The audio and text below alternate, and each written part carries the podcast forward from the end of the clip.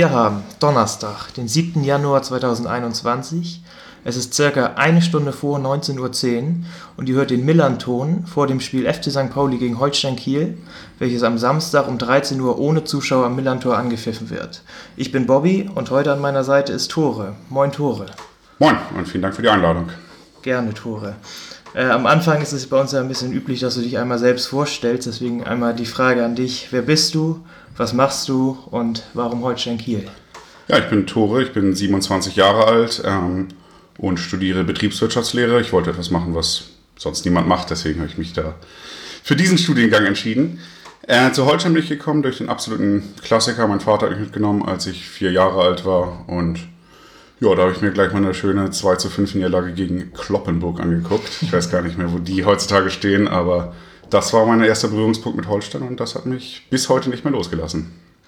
Man sollte vielleicht wissen, dass ähm, Tore und ich nicht nur oder nicht virtuell verbunden sind, sondern wir sitzen heute sogar nebeneinander. Wir wohnen beide in Kiel, äh, kennen uns auch schon ein bisschen länger, haben sogar auch schon zwei St. Pauli-Spiele zusammengeguckt. Ich weiß nicht, wie gut deine Erinnerungen noch sind. Oh ja, die sind doch sehr eindrucksvoll noch. Es war, glaube ich, das, also das Jahr kriege ich nicht mehr zusammen, aber auf jeden Fall war es eine 0 zu 5 Packung in Bielefeld. Ähm, du kamst gerade aus Fürth, hattest mit dir eine 4-0-Niederlage angeguckt von St. Pauli und meintest noch vor, naja, schlimmer kann es nicht werden. Und dein Verein hat dich doch eines Besseren belehrt, aber für mich war es trotzdem eine recht unterhaltsame Auswärtstour. Ja, ich glaube, das war das letzte Spiel von Olaf Jansen. Ich weiß nicht, ob das 2016 oder 2017 war. Ja, doch, ich kann mich an seine rote Jogginghose erinnern, das stimmt. Die, sehr, war, sehr, die, die saß zumindest. Ja, sehr ja. saß die. Und ein zweites Spiel haben wir noch. Ich glaube, das war es war mit einem, sagen, mit einem Fanbus von, von den Kanalratten, sagen, von meinem Fanclub, sind wir nach Düsseldorf gefahren. Oh ja, davon weiß ich tatsächlich fast nichts mehr, weil ich so ein Kater habe, dass ich die ganze Tour durchgeschlafen habe und erst in Düsseldorf wieder aufgewacht bin und gar nicht glauben wollte, dass ich jetzt wirklich in Düsseldorf bin. Dementsprechend, da sind die Erinnerungen ein bisschen ja, verblasst, aber auch daran, doch, das kommt schon noch ein bisschen zurück. Auf jeden Fall für dich eine sehr entspannte Hintour. Richtig. Einschlafen, richtig. ankommen. Ich glaube, da haben wir auch 2-1 gewonnen, ich weiß es nicht mehr. Nein, jetzt verloren, 2-1. 2-1 verloren? Ja, definitiv, das weiß ich noch. Doch, ich glaube, da haben wir, haben wir nicht 1-0 geführt. Düsseldorf holt eine rote Karte und die machen kurz danach, 30, 30 Sekunden das, danach, das Tor irgendwie. Das könnte tatsächlich sein, aber ich bin ziemlich sicher, das war die Aufstiegssaison von Düsseldorf und da haben die relativ sicher knapp und auch ein bisschen glücklich, aber 2 1 tatsächlich den Heimsieg dann gegen euch geholt. Das ja, wie das genau zustande kam, ja, das kriege ich tatsächlich auch nicht mehr zusammen. Ist, ist schon ein bisschen her. Dann lass uns doch mal über die letzten beiden Spiele von unseren Vereinen reden. Äh, ihr habt letztes Wochenende zu Hause 2 zu 1 gegen Osnabrück verloren. Richtig, ja. Mit Heimniederlagen gegen Osnabrück kennen wir uns dieses Jahr ja auch schon aus. Äh, wie ist es denn dazu gekommen? Weil ihr tabellarisch ja eigentlich besser platziert wart als Osnabrück. Richtig, aber Osnabrück ist tatsächlich mal so eine ganz spezielle Sache, denn äh, gegen die kann ich mich in der gesamten Historie, in der ich Holstein verfolge, wirklich nur daran erinnern, dass wir da immer, äh, wenn es gegen die ging, gab es immer auf die Mütze, mal Dollar, mal weniger Dollar. Also mit dem 2 zu 1 sind wir noch ganz gut bedient. Ähm, ja, war auch erst die zweite Saisonniederlage. Ähm, dennoch war es insgesamt unterm Strich ein verdiente, ähm, würde ich schon sagen. Wir hatten zwar viel vom Spiel, viel Ballbesitz, äh, aber wenig Chancen und Osnabrück hat ihre Umschaltmomente immer äh, genutzt, um da wirklich brandgefährlich vor das Tor zu kommen. Hatten noch einen Sonntagsschuss von Sebastian Kerk, äh, einen sehr netten Typen. Und ja, dementsprechend äh, war das 2 zu 1, glaube ich, leider verdient, ja. Glaubst du denn, dass euch das irgendwie aus der Bahn werfen wird oder war das ein kleiner Ausrutscher jetzt zum Neujahr und dass ihr so weitermacht, wie ihr eigentlich die ganze Hinrunde schon gespielt habt? Ich hoffe natürlich, dass es ein Ausrutscher war, könnte es mir auch vorstellen, denn ähm, ja, haben auch nach der Niederlage gegen Fürth äh, direkt unseren Stiefel weiter durchziehen können. Äh, der Spielstil ist ähnlich. Äh, wir hatten ein paar Mal auch das Spielglück auf unserer Seite. Zum Beispiel erinnere ich mich an das Spiel gegen Hannover, wo wir 3-0 gewonnen haben. Das hätte durchaus von den Chancen her auch ganz anders ausgehen können. Ähm, gegen Osnabrück war es mal nicht auf unserer Seite. Dennoch, wenn sie weiter am Plan festhalten, dann denke ich, dass das äh, trotzdem weiter in eine gute Richtung gehen kann. Okay, wir haben ja gestern während des Spiels von, bei St. Pauli in Würzburg, was 1-1 ausging, auch ein bisschen miteinander geschrieben. Ich glaube, du hast es tatsächlich unser Spiel noch einen Tick positiver gesehen als ich. Ähm, Richtig. Ja. ja, ich war tatsächlich, also von der ersten halben Stunde sehr angefressen, weil vor dem Spiel wurde noch von, von Timo Schulz und von Bornemann gesagt, dass es, dass es kein Endspiel ist und so sind die Spieler auch so ein bisschen reingegangen, dass es wirklich nicht, nicht um alles ging. Und so klar, es ist unterm Strich kein Endspiel, weil noch ganz viele Spiele kommen, aber in so ein Spiel musst du halt reingehen, als wenn es das letzte wäre. Und das war halt in der ersten halben Stunde wirklich nicht zu sehen. Deswegen hatte ich da wirklich einen Hals und auch im weiteren Verlauf noch von, von ein, zwei Spielern, die. Oder bei ein, zwei Spielern ist aufgefallen, dass sie nicht zu jedem Kopfball gehen. Ich muss ihn jetzt einfach meinen Mackinock, der in der 70. kommt und in der 73. Minute läuft, als wenn er in den letzten vier Tagen drei Halbmarathons schon gelaufen wäre. Ähm, aber unterm Strich hat man schon gesehen, irgendwie 60 Minuten in Unterzahl, 1-0 hinten gelegen. Trotzdem noch fand ich dafür ganz gut gespielt, also gekämpft. Die meisten 80 Prozent der Spieler Einsatz gezeigt und ja auch noch relativ viele Chancen gehabt. Also unterm Strich, weiß ich, du hast es ja sowieso schon einen Tick besser gesehen, finde ich auch, wenn man nicht gewonnen hat, auch wenn das mal wieder überfällig sein müsste, ähm, kann man da, glaube ich, ein bisschen was Positives draus ziehen, oder wie siehst du das? Ja, denke ich im Großen und Ganzen auch. Also die erste halbe Stunde war schon recht schlimm. Also, äh, um es darauf runterzubrechen, es waren einfach, hinten waren sie teilweise vogelwild unterwegs, fand ich. Ähm, der Elfmeter, der war dann wirklich durch ein bisschen, ja, ein bisschen dämlich verursacht von Knoll. Ähm, da gab es, ich kann mich an eine Situation erinnern, wo ein Angreifer von Würzburg, also dass der den nicht macht, da wirklich mit Riesenglück für Pauli. Da aus drei ja. Meter vom Tor. Das genau, das war das, ja. Ähm, aber ich fand, dann haben sie sich irgendwann wirklich ein bisschen gefangen. Ähm, selbst eigentlich einen ganz guten Ball nach vorne gespielt. Äh, war jetzt natürlich, ist ja nicht erwartbar bei so einem Spiel, dass man da jetzt irgendwie die Sterne vom Himmel spielt, aber ich fand, das war schon ganz in Ordnung. Äh, dann der Lattentreffer, den sie ja per Kopf auch noch hatten, ich weiß gar nicht, ob das Matanovic, glaube ich, war. Ähm, da ist natürlich auch ein bisschen Pech im Spiel. Und gerade in der zweiten Halbzeit, finde ich, war das tatsächlich schon Energieleistung in Unterzahl. In der Situation, in der Pauli ja auch steckt, die haben ja dann auch wirklich nicht gerade äh, sind ja nicht erfolgsverwöhnt und können da jetzt irgendwie auf ein riesen Selbstvertrauen zurückgreifen. Dementsprechend Rückstand, äh, ein Mann weniger, trotzdem noch einen Punkt geholt, denke ich, kann man eher Positives draus ziehen als Negatives, ja. Ja, dann können wir jetzt ja mal mehr auf, auf Holstein Kiel blicken und da können wir mal eher einen Blick in die, in die Zukunft oder zurückgucken. Es war ja eigentlich so, dass ihr ganz viele Jahre vom Profifußball oder von der Bildfläche verschwunden wart. Richtig. Ich weiß nur, ich gucke mir jedes Jahr einmal unsere oder eine DVD an, die heißt Vier Jahre Regionalliga waren genug. Da haben wir auch noch in der Regionalliga gespielt, ich glaube bis 2,6 oder 2,7. Da haben wir noch ein, zwei Mal gegen euch gespielt. Ja, habe ich tatsächlich sogar noch ein Spiel in Erinnerung. Das haben wir zu Hause 1 zu 2 verloren. Ich war, müsste 2006 gewesen sein. War ich auf jeden Fall noch ein Kind und habe mich über St. Pauli-Fans geärgert, die hinter mir saßen und mir ein Bier über den Kopf geschüttet haben, als Felix Lutz, glaube ich, das 2 zu 1, Lutz, äh, Lutz oder Lutz, äh, das 2-1 für Pauli gemacht hat und wir da verloren haben. Müsste, glaube ich, sogar eure Aufstiegssaison gewesen sein, aber was mit uns da war, das weiß ich tatsächlich nicht mehr genau. Ja, dann haben wir ja erstmal den Weg nach oben genommen und ihr seid noch ein bisschen, ein bisschen da geblieben. Oh ja. Und dann, ich sag mal, das erste Mal, euer, euer erster Aufstieg von der Regionalliga in die, in die neue dritte Liga, das war ja 2012, 2013. Richtig. Wie, oder wie hast du das miterlebt? Wie war das? Ja, das war äh, eine Saison, wo, wo, es wieder die ganze Zeit äh, gegen die Dorfclubs ging. Äh, unser härtester Konkurrent war der TSV Havelse und es ist trotzdem zum Ende der Saison wirklich nochmal spannend geworden. Dennoch war es natürlich das Aufstiegssystem aus der vierten Liga ja bekanntermaßen schwierig. Selbst wenn du die Meisterschaft in deiner Liga holst, bist du ja nicht aufgestiegen, sondern musst in eine Aufstiegsrelegation. Das ging gegen unsere Freunde aus Kassel interessanterweise, die ihre Staffel gewonnen haben. Ähm, lass mich lügen, das Hinspiel haben wir 2-0 in Kiel gewonnen. Also sind mit sehr, sehr guten Voraussetzungen dann ins Rückspiel in Kassel gefahren. Und das war ein sehr, sehr freundschaftlicher Rahmen, obwohl es hier wirklich um sehr viel ging. Ähm, und haben wirklich unsere Mannschaften supportet und sich beide darüber gefreut, dass beide auf die Namen oder auf die Buchstaben KSV hören. Kasseler Sportverein Kieler Sportvereinigung.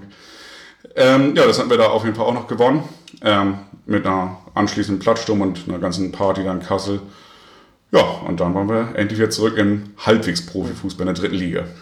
Ja, ein paar Jahre danach ähm, glaub, ich weiß gar nicht mehr, wie ich es damals verfolgt habe, aber es war auf jeden Fall riesengroß. Ich glaube, 15, 16 war es, da habt ihr die Relegation für die zweite Liga gegen 1860 gespielt in der normalen, so leeren Allianz Arena, die dann das erste Mal seit Jahren mal wieder richtig für das Spiel ge äh, gefüllt war. Habt ihr aber in dem Jahr noch nicht geschafft. Ja, das war eines der bittersten Spiele, das ich wirklich äh, in der gesamten Zeit gesehen habe. Äh, das Hinspiel ging 0-0 aus. Das war ein Abtasten über 90 Minuten, da hat sich niemand irgendwas getraut.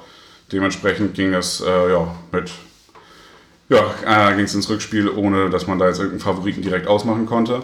Ähm, wir sind mit, glaube ich, 2000, fast 3000 Kielern nach München. War für unsere Verhältnisse damals natürlich schon wirklich gewaltig. Äh, wurden aber trotzdem natürlich erdrückt von dieser Allianz Arena, in der dann wirklich irgendwie 50, 60.000 Löwenfans waren. Ähm, dazu muss man wissen, wir hatten in, in einer Saison einen Schnitt von vielleicht 4.000 bis 5.000 Zuschauern. Also auch die Spieler dürfen von dieser Kulisse durchaus erdrückt, geworden, äh, erdrückt worden sein. Dennoch sind wir mit 1 in Führung gegangen, ähm, haben das auch sehr, sehr lange verteidigt und 60 München kam da auch gar nicht richtig ins Spiel. Äh, kam dann aber tatsächlich irgendwie aus dem Nichts, irgendwo um die 70. rum zum Ausgleich und dann waren es halt 20 Minuten, wo man wirklich sich einfach nur anschnallen und, und, und äh, wir da hinten reingepresst wurden. Ich habe die ganze Zeit einfach nur darauf gewartet, dass dieses Tor fällt. Irgendwo immer wieder auf die Uhr geschielt, ob wir es vielleicht doch noch irgendwie schaffen können. Dann brach die Nachspielzeit an. Da hatte man natürlich wieder Hoffnung, dass es vielleicht ja doch noch irgendwie reichen würde. Aber der 92. war es, glaube ich, viel dann der Siegtreffer, die Arena explodierte und wir mussten weiter in der dritten Liga bleiben. Aber ein Jahr später sah es dann ja schon besser aus. Zwei Jahre. Zwei Jahre später? 2017, ja. 2017 seid ihr hoch. Ähm, ich meine, ich habe damals erfahren, dass du damals auch mit auf dem Platz Oh ja, das mit war, auf den Platz gelaufen bist beim Aufstieg. Genau, da habe ich mir die Hände im Zaun in Groß Asbach aufgerissen. Ich habe jetzt noch kleine Narben von. ähm, aber war natürlich trotzdem eine absolut äh, ein prägendes Spiel auch, äh, genau wie das in München, nur eben mit umgekehrten Vorzeichen, dass wir da eben aufgestiegen sind, äh, den direkten Aufstieg ohne Relegation dann nehmen konnten. Ähm, und einfach wirklich ein super Auswärtsspiel äh, und einfach ein tolles Gefühl, dass Holstein wirklich in der zweiten Liga ist. Das konnte ich damals gar nicht richtig realisieren. Ja, war ja schon. Der Siegtor übrigens Marvin Duksch erzielte, der dürfte Marvin euch auch noch bekannt sein, ja. Ja, ich weiß nicht, das war eins bei den letzten Spielen, wo er auch am Millantor noch für Kiel spielte, da hat er auch auffällig, auffällig doll gejubelt. Ja, das, äh, da waren wohl nicht mehr so viele Sympathien für seinen Ex-Arbeitgeber übrig. Ich glaube, er war ja ein Jahr bei uns oder ausgeliehen. Ich weiß aber, er hat, glaube ich, nur ein Tor per Elfmeter gemacht. Kam nicht so richtig zum Zug, ne? Nee. Naja, Naja, dann, also ihr hattet ja schon Markus Anfang. Ich weiß nicht, wann ist der genau zu euch gekommen? äh, der Saisonstart, ähm, da in der Saison, in der wir aufgestiegen sind, lief alles andere als erfolgreich. Wir hatten die ersten Spiele auf jeden Fall verpatzt äh, unter dem damaligen Trainer Carsten Neitzel. Äh, und das hatten sich die Holstein-Verantwortlichen, obwohl Neitzel ja eigentlich ein ganz gutes Standing in Kiel hatte, sich trotzdem nicht länger angucken wollen und ihn, glaube ich, nach drei, vier oder vielleicht fünf Spielen vor die Tür gesetzt. Und Markus Anfang, damals ein absolut No-Name-Trainer, äh, der hat, glaube ich, die U-Mannschaft bei Leverkusen trainiert, äh, installiert. Und ja, da hat von an, auf Anhieb funktioniert. Ähm, da konnte man stetige Entwicklung im Verlauf der Saison sehen und das gipfelte darin, dass wir irgendwann äh, ja, im Frühjahr dann in die Aufstiegsregion vordrangen und da auch nicht mehr rausgegangen sind.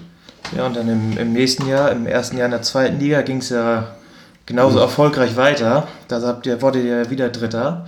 Das war, glaube ich, die Relegation gegen Wolfsburg. Gegen Wolfsburg war das ja. Ja, äh, auf jeden Fall ein sehr, also sportlich natürlich als Aufsteiger ein überragendes Jahr. Und Relegation gegen Wolfsburg, ich, also ich glaube, glaub, damals hatte Bruno Labbadia Wolfsburg Ja. übernommen und auch noch ganz spektakulär überhaupt noch in die Relegation geführt.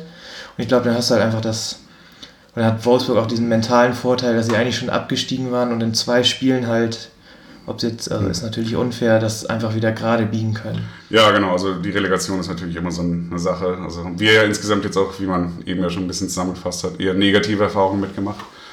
Ähm, ja, gegen Wolfsburg, das war von vornherein, also so viel Hoffnung hat man sich da nicht gemacht. Wir sind nach Wolfsburg gefahren.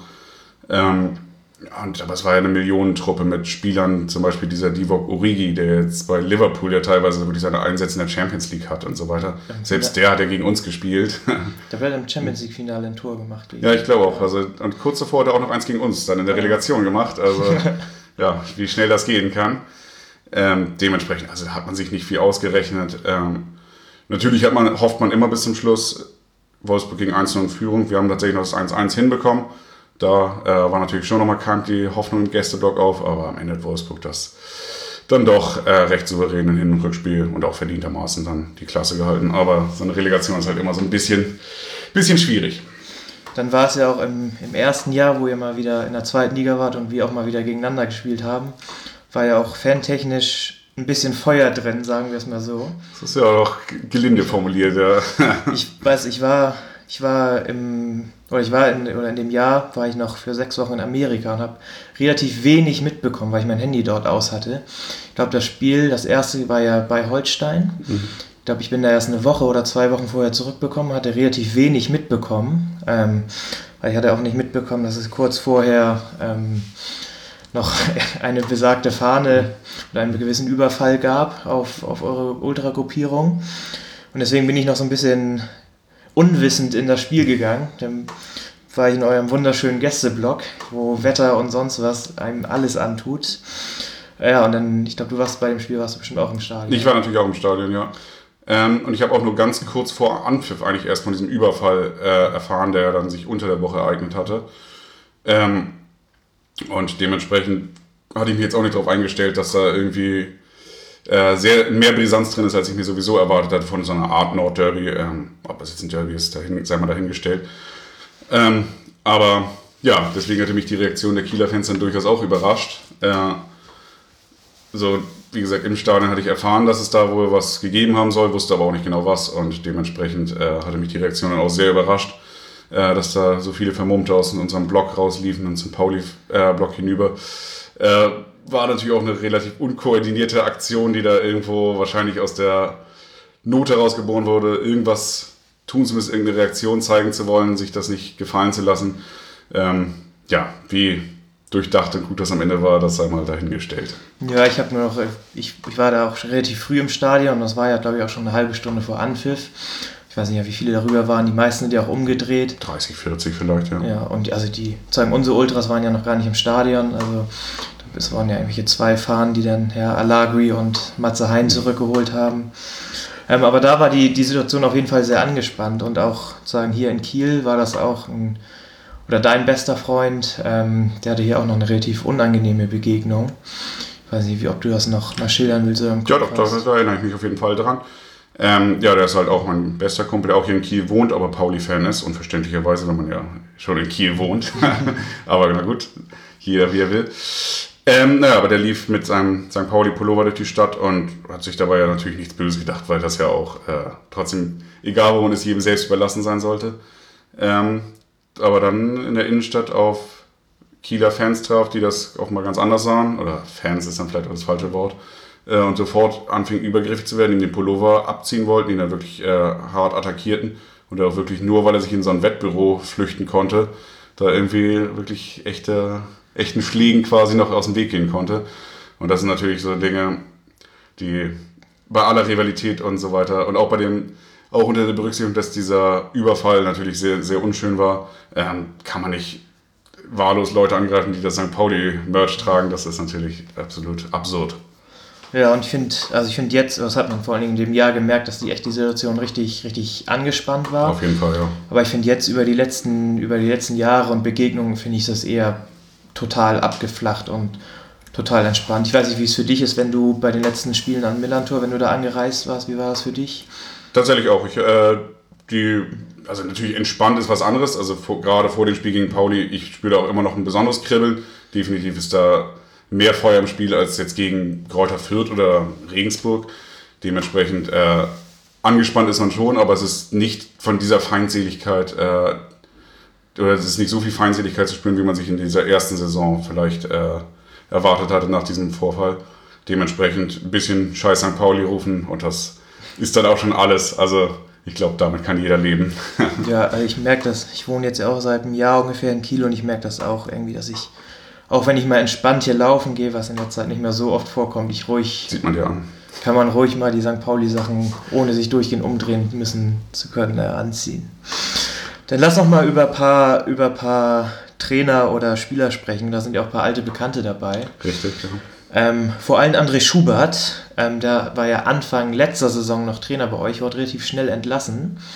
Ich hatte es eigentlich immer so wahrgenommen, dass das ein Tick oder ein, vielleicht ein kleiner Schnellschuss war oder die Erwartungen zu hoch waren.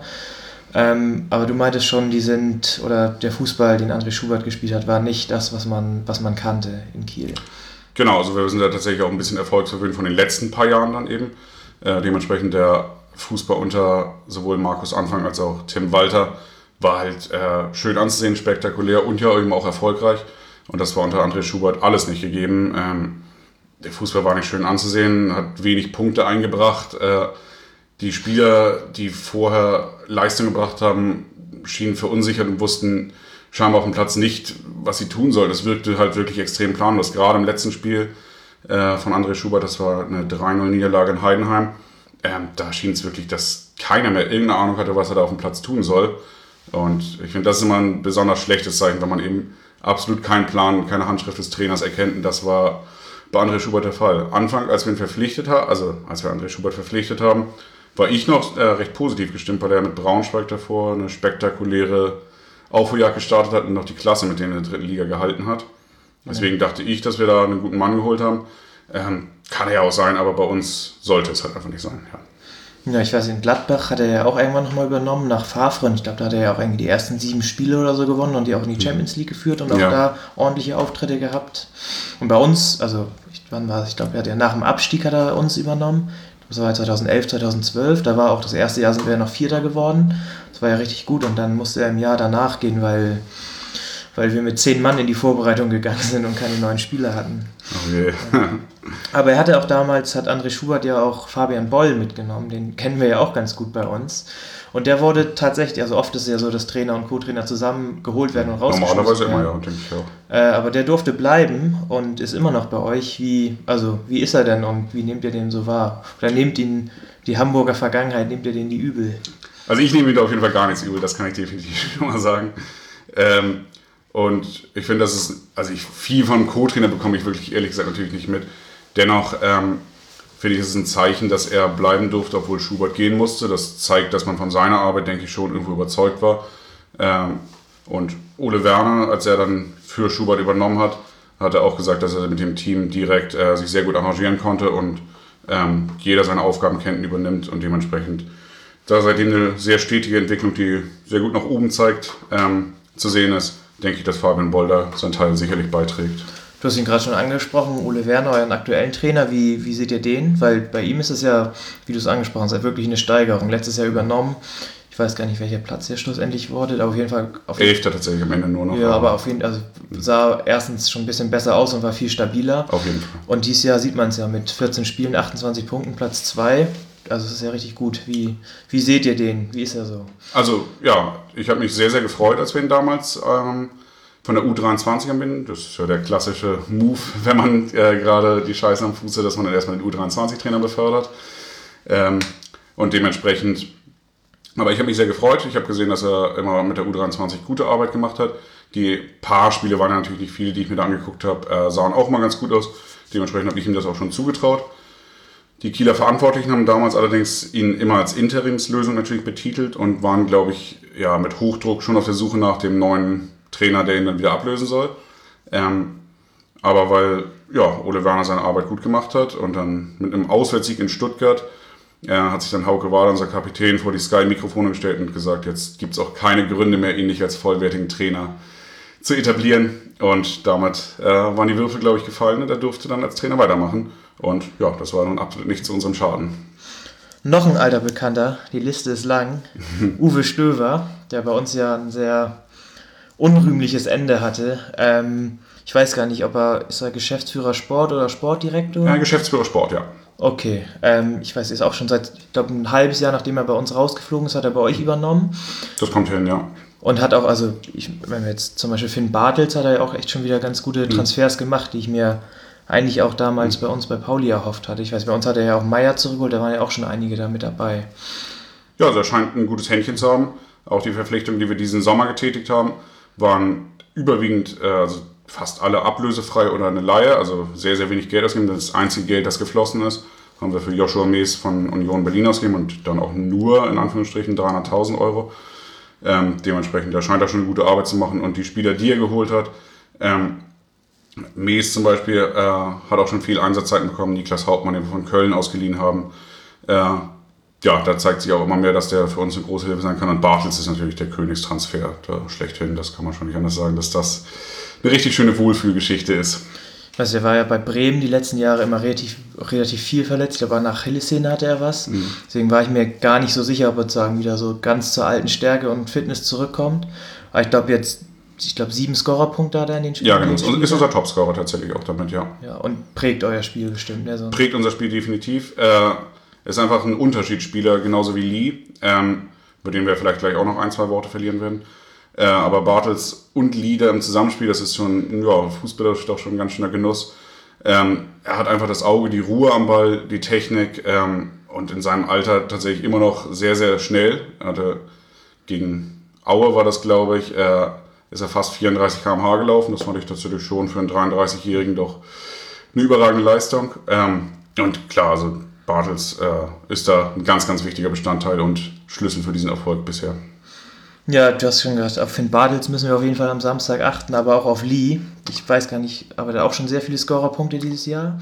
Wie viele weiß ich jetzt tatsächlich auch nicht, aber es ist auch weniger nur das Scoren, sondern auch schon diese Ballbehandlung, diese Übersicht, ähm, wie er die Gegner eben bindet, äh, dass der da wirklich eben einen sehr, sehr wichtigen Part in unserem Spiel übernimmt. Aber die Scorerpunkte weiß ich jetzt nicht, wie viele es sind. Ja, ich weiß auch nicht ganz genau. Aber Vertrag läuft am Ende der Saison aus. Leider ja. Ähm, glaubst du, also verlängert er vielleicht nochmal, wird er sogar im Winter verkauft, um zumindest nochmal ein bisschen hm. Geld für ihn zu kriegen? Was glaubst du, was hoffst du? Also hoffen tue ich, dass er natürlich jetzt verlängert und einen Fünfjahresvertrag unterschreibt.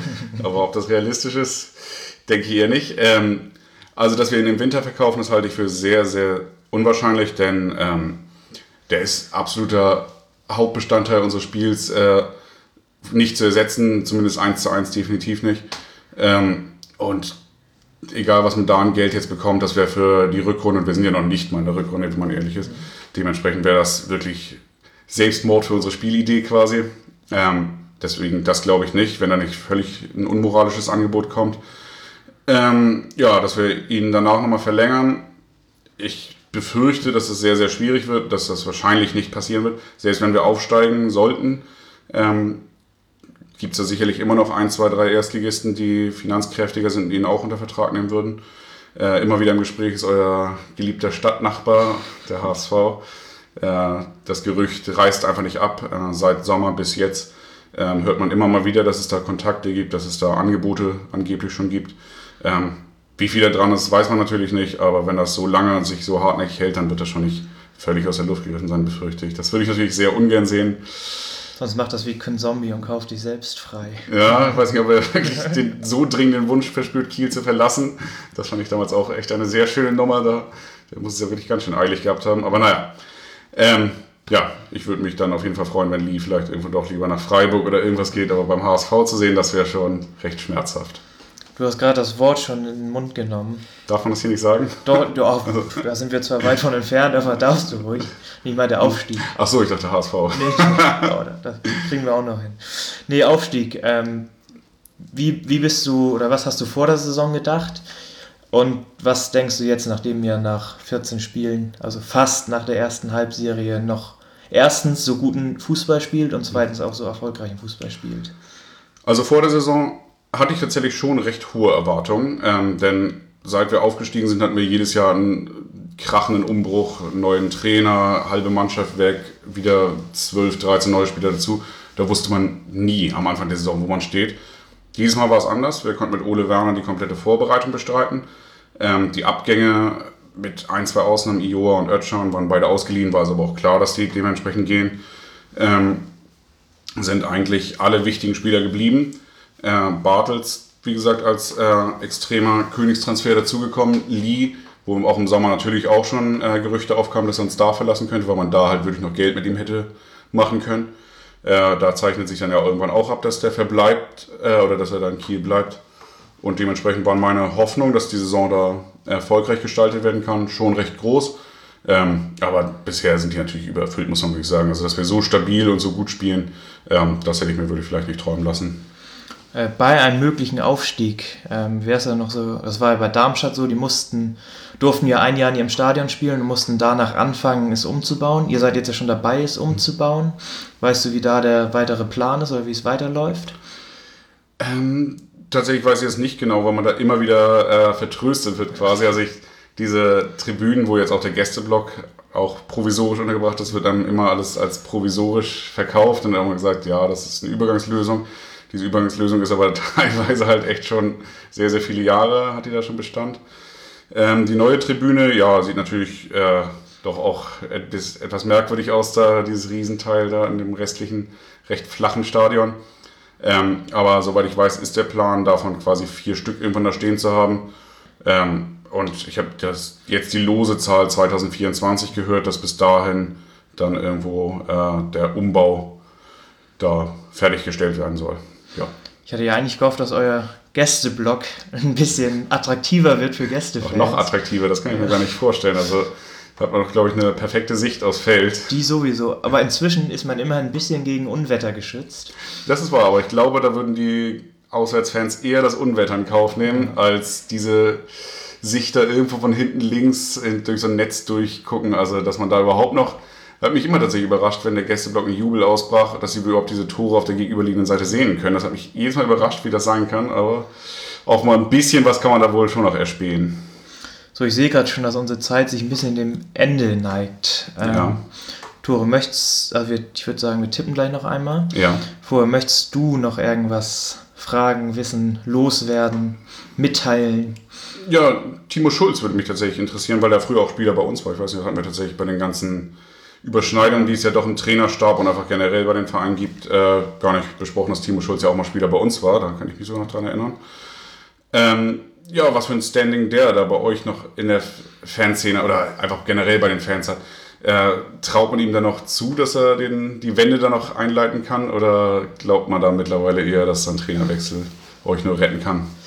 Äh, also was man von den Offiziellen hört, ist, dass man den Weg mit Timo Schulz weitergehen wird und auch genauso weitermachen wird und davon überzeugt ist. Äh, am Anfang der Saison sah es auch noch also sah es auch noch relativ gut aus. Wir haben attraktiven Offensivfußball gespielt. Der hat sich zwar nicht so ausgezahlt, nicht in Punkten, aber es waren, eigentlich waren sagen alle damit zufrieden, wie wir spielen und wie wir arbeiten. Das wäre jetzt natürlich, ich weiß nicht, also wir haben jetzt seit elf. Auf jeden Fall seit September, das hatte ich vorhin ja. noch gelesen, ja. Ich glaube, seit zwölf Spielen nicht mehr gewonnen. Und natürlich auch in letzter Zeit, das haben wir noch ganz oft 2-2 gespielt. Und jetzt haben wir halt vor allen Dingen auch einfach wirklich nicht mehr gewonnen. Ähm, ich glaube, das Vertrauen ist ein bisschen, ist ein bisschen weniger geworden. Und auch die Überzeugung ist ein bisschen weniger geworden, dass das mit dem totalen jungen Trainerteam, also die beiden Co-Trainer sind ja auch total jung. Mhm. Ich glaube, das Problem ist eher, dass jetzt so ein bisschen angesehen wird, dass es vielleicht manchmal ein bisschen, ja, zu, na, nicht zu naiv, aber ein bisschen zu, ja, ein bisschen die Erfahrung fehlt. Weil es ist halt, ich meine, wie ich es mhm. am Anfang angesprochen habe, so dieses Spiel in Würzburg, da hat Timo Schulz noch in Fürth gesagt bei der Pressekonferenz nach dem Spiel, dass er da gut spielen möchte. Und tut mir leid, du musst gegen äh, in Würzburg nicht gut spielen, du musst da verdammt nochmal drei Punkte holen. So dass das manchmal vielleicht noch ein bisschen fehlt, aber das, was man von offizieller Seite hört, ist das Vertrauen noch da. Mhm. Bei mir persönlich ist es ein bisschen weniger geworden, aber ich würde jetzt auch niemals, also ich würde jetzt auch niemals irgendwie den Trainer rausschmeißen, mhm. weil ich schon noch glaube, wenn wir irgendwie mal wie auch immer irgendwelche Erfolgserlebnisse haben, dass wir dann auch in, in die Erfolgsspur zurückgehen können. Und den Bock umstoßt. Und den Bock umstoßt. das ist natürlich besonders wichtig. Nee, aber ja, ich würde Timo Schulz gönnen aus seiner damaligen Zeit. Äh, klar, ich kann mich jetzt nicht mehr so genau daran erinnern, aber äh, hatte ich ihn auch mal als sympathischen Spieler wahrgenommen, der da auch mal ein Kämpfer war. Ähm, und seine Auftritte finde ich auch immer, dass er da sympathischen Eindruck macht. Ich würde es ihm und euch wünschen, dass ihr dann nach dem nächsten Wochenende natürlich äh, da irgendwie die Wende einleiten könnt ähm, und da mit ihm zusammen zumindest den Klassenhalt schaffen. Mehr ist die Saison wahrscheinlich nicht mehr Ziel. Ja, ist auch ein Tick schade, was du angesprochen hast, weil sagen, er als Spieler, äh, ganz viele Spiele von gesehen, da hat er alles das verkörpert, was wir eigentlich von der Mannschaft sehen wollen. Und das war in den letzten fünf bis sechs Spielen war es halt nicht, also dieser, un, dieser unglaubliche Wille, ein Tor zu verhindern oder unbedingt vorne ein Tor machen zu wollen. Der ist einfach, der ist nicht da. Ja. Sie, also sie versuchen es manchmal ganz gut zu machen, versuchen auch viel, aber dieser letzte Wille und vielleicht auch die Qualität bei den. Ja, da fehlen vielleicht ein bisschen die Spielertypen, würde ich auch sagen. Also da, so ein Fährmann fand ich letzte Saison, der war so einer, der hatte durchaus den Willen und auch die Technik, da irgendwie da vorne mal was zu machen. Jetzt habt ihr stattdessen halt Mackinock. Und das ist, finde ich, keine 1 zu 1 Ersatz ja, also sozusagen. Also wir haben, wir haben vor, vor der Saison haben wir drei Torjäger weggegeben, die alle über zehn Tore geschossen mhm. haben. Ja, die äh, lassen sich nicht so leicht ersetzen. Und wir haben, also wir haben halt Chiré als Ersatz geholt, der, wenn er im Zentrum spielt, gut spielt, aber weil wir auf den Flügeln halt so schwach besetzt sind, mhm. immer nach außen ausweichen muss. Ja. Und dann haben wir halt noch Maki noch geholt von, von Dresden mit der Empfehlung von zwei Zweitligatoren, wenn ich jetzt nicht lüge. Es ist halt auch einfach wirklich Qualität, die fehlt. Und ich will jetzt den Spielern jetzt auch nicht Nein. irgendwas absprechen, aber es ist einfach ein Ditkin und ein Langford auf den Flügeln. So tut mir leid, das ist manchmal einfach kein Zweitliganiveau. Und da kann Timo Schulz so viel machen, wie er will, so viel motivieren, so viele neue Sachen mit einbringen und so oft zurück in die Zukunft sagen, wie er will. die Spieler werden dadurch nicht besser. So, das, also deswegen, ich glaube, wenn man sagt, man schmeißt den Trainer raus, hat man halt immer noch die gleichen Spieler, die da Ja, stehen. da ist wohl was dran. Ist eine weitere Neuverpflichtung geplant? Noch vielleicht noch ganz kurz, das wäre noch so eine Frage. Mm, Wir haben jetzt einen neuen Torwart und einen neuen Stürmer oder Flügelspieler geholt. Ja. Ähm, Diese und- Wolfsburger, ne? Ja. Ich, Und es ist, äh, es ist in den Medien ein bisschen Gespräch und auch in den sozialen Medien wird natürlich die Rückkehr von, von Mats Müller-Dali Ja, stimmt. heiß geredet, aber ob Und es Jatkowski habe ich immer noch gelesen. Ja. Der wäre natürlich auch cool. aber ob's, also ich glaube, also finanziell ist einfach eine finanziell. Wir haben ja noch nie, außer für Ante Budimir, haben wir ja noch nie Geld in die Hand genommen. Aber das war es doch wert, meine ich. Ante Budimir, ein Tor in, warte mal, ich hab, da war ich noch live, das war in, das war im Pokal, erste Runde. Optik Rathenow. Ach so, da hat er genetzt. Ja, das äh, ist ein Qualitätsmerkmal. Ja. Nee, gut, äh, ich will das jetzt auch nicht weiter in die Länge ziehen. Ähm, Tipps, meintest du? Ja, fang du mal bitte an. Ähm, also ich glaube nicht, dass die Tabellensituation Zweiter gegen 17. lässt ja vermuten, dass es da vielleicht eine Klatsche gibt. Das glaube ich absolut nicht. Ich glaube, das wird ein umkämpftes Spiel. Ähm, bin aber trotzdem optimistisch, dass wir nach Osnabrück jetzt wieder zurück in, den Erfolgsspur, in die Erfolgsspur kommen und dementsprechend tippe ich auf ein 2 zu 1 für uns oder 1 zu 2 aus eurer Sicht. Du hast mir ja gerade noch vor der Aufnahme gesagt, dass unsere Bilanz gegeneinander seit dem Wiederaufstieg noch ausgeglichen ist mit jeweils drei Siegen. Ja, Deswegen glaube ich diesmal, dass das erste Unentschieden dazu kommt das kann natürlich auch sein. und dass wir das sechste Mal 2-2 spielen. Und wenn ich noch genauer werden will, werden wir auch 2-0 hinten liegen und wie auch immer noch zwei Tore machen. Ist zumindest meine Hoffnung. Wobei, schon schmerzhaft, aber ja. wobei wir eigentlich gewinnen müssen. Aber eigentlich war es die letzten Spiele so, siehe Düsseldorf, siehe Kräuter Fürth, wenn ein Gegner da ist, der, der wirklich guten Fußball spielt und auch wirklich gut ist, dass wir da leider aktuell echt einfach keine Schnitte haben. Das wird sich zeigen. Wie gesagt, ich wünsche euch alles Gute für nach diesem Spiel. Äh, eine zweite Liga ohne Pauli, das wäre schon schwer vorstellbar. Deswegen glaube ich auch, dass da noch irgendwas sich drehen lässt und der Klassenhalt dann schon noch reinkommt. Okay, Tore, ich sag dir erstens danke fürs Vorbeikommen, zweitens danke fürs nette Gespräch. Ähm, wir sprechen uns auf jeden Fall nochmal nach dem Spiel. Deswegen Ja. können wir nochmal bequatschen, wann wir das genau machen. Und ich sage auch allen Hörern und Hörerinnen danke fürs Interesse und Zuhören. Habt noch einen schönen Tag und wie auch immer ihr das Spiel verfolgen wollt, viel Spaß dabei. Jo, vielen Dank dann auch von mir nochmal für die Einladung und für das nette Gespräch. Hat Spaß gemacht. Ja, dann wünsche ich auch allen Hörerinnen und Hörern da ein gutes Spiel und dann hören wir uns dann nach dem Wochenende wieder. Tschüss. Tschüss.